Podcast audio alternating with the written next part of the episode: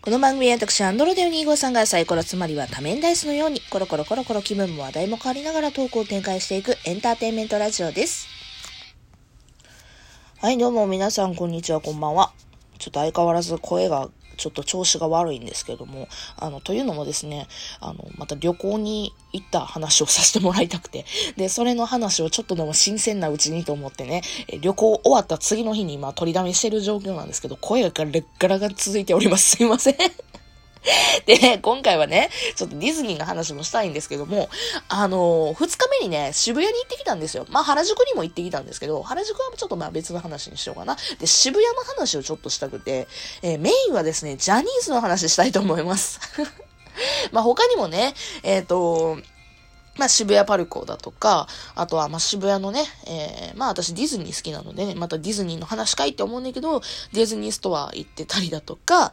まあまあ、いろいろ行ってきてたんですけど、一番の、まあ、メインどころがですね、ジャニーズショップなんですよ。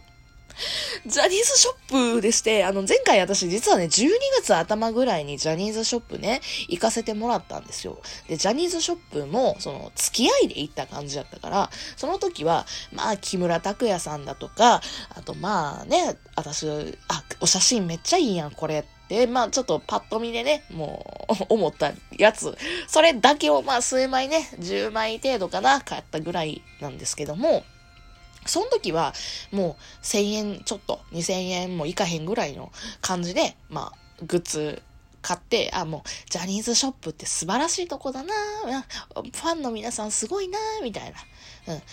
なんか自分もジャニーズってハマったらこんな感じになるんやろうなみたいな感じで、まあ、以前はトークさせてもらっててね、まあ、ちょっとよかったら過去の分、あの、聞ける方は聞いていただければいいんですけども、まあ、もうその時はもう全然にわかだったわけですよ。いわゆる言葉で言うところの、にわかでございまして。で、まあ、実はまあ、ジャニーズハマったらこんな感じになるんやろな、オタクってすげえな、オタクって素晴らしいな、みたいな感じで、もう一言やったわけですよ。けど、まあこの4月、4月入って、それまでの4ヶ月ぐらいですか。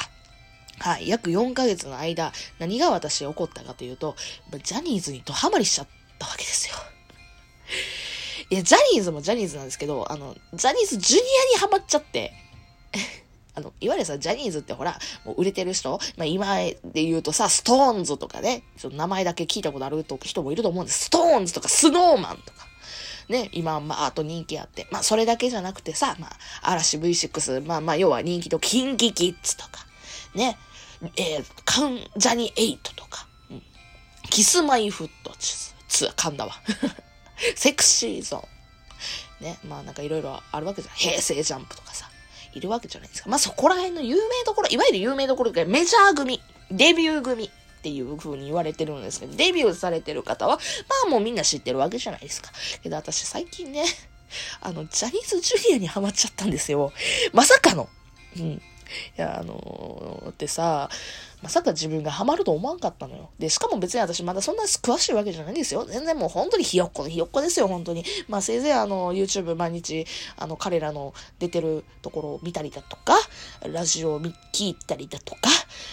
ね、うん、ファンの人が作ってるやつね、動画とか音声切り抜きみたいなのを聞くとか見るとか、まあそんな程度ですよ、言うても。けども、今回ジャニーズショップで、だからその4ヶ月間で、その、まあ要は動画とかバーッと見て、見させてもらいまして、あ、この人たちいいなって、まあここのグループ推しだなっていうことに気づきまして、あちなみに推しのグループ、セブンメン侍って言うんですけども、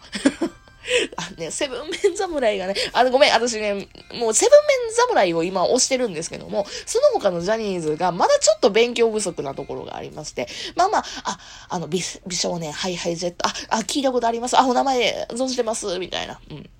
まだぐらいなので、まあ多分、あの、お勉強し始めたら、もっと好きになるんだろうなと思いながらも、打ってこられてる状況でございます。けど今とりあえず、セブンメン侍をパッと押させてもらいまして、なんかもうね、あれはあかんわ、沼やわ。あれは、あれはあかん。ジャニーズはあかんと思った。けど、ジャニーズであかんって思ってたら、韓国アイドルもっとあかんでって友達にみんなに言われてるから、あ、もうオタクって業が深いんだなって思った。オタクって素晴らしいよ。うん。もうね、やっぱね、男性わー、キャー、アイドルキャーみたいな。まあ女性でもキャーでもあると思うんですけど、何かを押す、3次元の人を押すってやっぱ行為って本当にすげえなって思った。今まで私、やっぱり言うてもアニメオタク、ゲームオタク、まああと声優オタクとかもあるから、うん。まあまあまあ、オタクにはなってたんですけども、3次元オタク、いわゆる現実の人を押すっていうことを、あまりしてこなかった人間なので、なんか、ちょっとね、大人になってからちょっと、なんて言うんでしょうね。価値観というか、なんかいろんなものを変えさせてもらったなっていう感じ。今まで一言やったものが当事者になってびっくらこいてるって感じですね。で、まあ、要は、ちょっと本編に行きますけど、ジャニーズショップってね、あの、バーっと素敵なね、えー、まあもう、方、もう本当にジャニーズに所属されてる方々が、まあ、お写真変えたりだとか、あとグッズ変えたりするわけですね。で、それが公式なわけですよ。で、それを買ったら、えっと、噂、これは噂噂程度なんですけど、ご本人に、えっと、お給料として反映されるらしいんですね。何パーセントかを。まあだからそういうのもあって、ああ、もうこの推しが、推しに美味しいものを食べてほしい。推しがいい服を着てほしい。みたいな。推しがもっと、あのー、儲かってほしいみたいな感じの心理で、いっぱいグッズを買うんだなっていうところで。だから私最近あの、セブンメン侍を推してるからさ、セブンメン侍のこの子に、あ、もっといいもの食べてほしいとか、あ、もっとなんか、あの、おしゃれになってほしいとかな、もっとなんか活躍してほしいっていう意味も込めて買っちゃうっていう、ああ、買っちゃうとかって思いましたよね。ああ、買っちゃう。手が勝手に買っちゃうみたいな。うん。で、ちなみにあの、買い方なんですけども、お写真ね、今ね、まあコロナ禍の影響もあるんかもしれんけども、まあ非接触なんですよ。いわゆるさ、お写真がずらーっと棚に並んでて、印刷されてるものが並んでて、わーっとあの、漁っていくっていうのは、じゃなくて、じゃなくて、もう、あの、デジタル版、もう大きな液晶に QR コードが載ってて、お写真の画像と、まあ、画像っていうか、まあ、液晶に映ってて、その横に QR コードが書いてあって、その QR コードを、あの、手元のスマホで読み取っていって、で、その読み取ってたやつを、まあ、そっからまたデータを送って、あの、まあ、あの、ジャニーズショップの店員さんに印刷してもらってもらうっていう。で、グッズは、あの、ね、グッズが普通にあの、コンビニとか普通のスーパーと、まあ、その感じで言うのも変ですけど、まあ、普通に並んでて、グッズはそのままあの、取ってって、えー、カゴに入れてって、ね、店員さんにレジしてもらうっていう流れなんですよね。うん。でそういったところも、ああ、なんか面白いなというふうに思っておりますね。まあなんかね、QR コードね、読み取る式やから、あ、欲しいと思ったらついついかざしてまうのよ。もうね、なんかさ、現物にあったらさ、あ、これとこれはもういらんかなみたいな。あ、もう別にこれはいらんかなって、ちょっとね、時勢が効くんですけども、QR コードっていうのって、なんかね、読み込んじゃうのよ。手が勝手に。いや、なんかね、読み込みやすいというか、なんか手に取りやすいというか、あ、これも欲しい、あ、これも素敵、あ、これも素敵と思ったら、ポンポンポンって、なんか、ついつい、あのー、ね、読み込んで、あ、これも欲しい、これも欲しいって買っちゃうっていうね、なんか、そういう心理になっちゃうのよね。あ、だからあの方式すごい素敵やと思います。ファンの心をよくわかっている。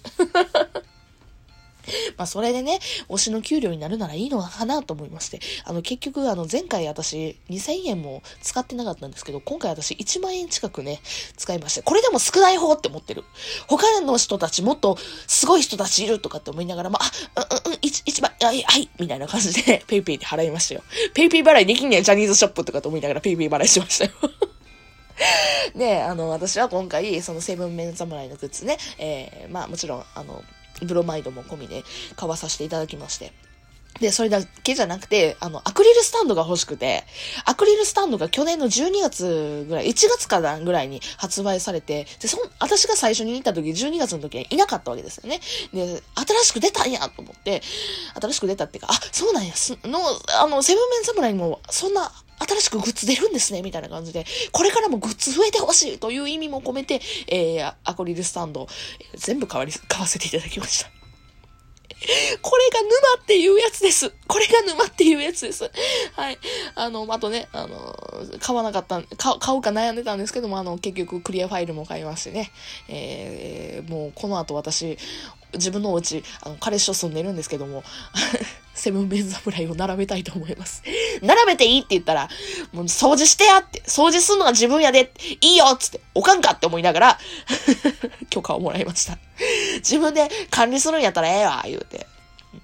許可をもらいました。やったというわけで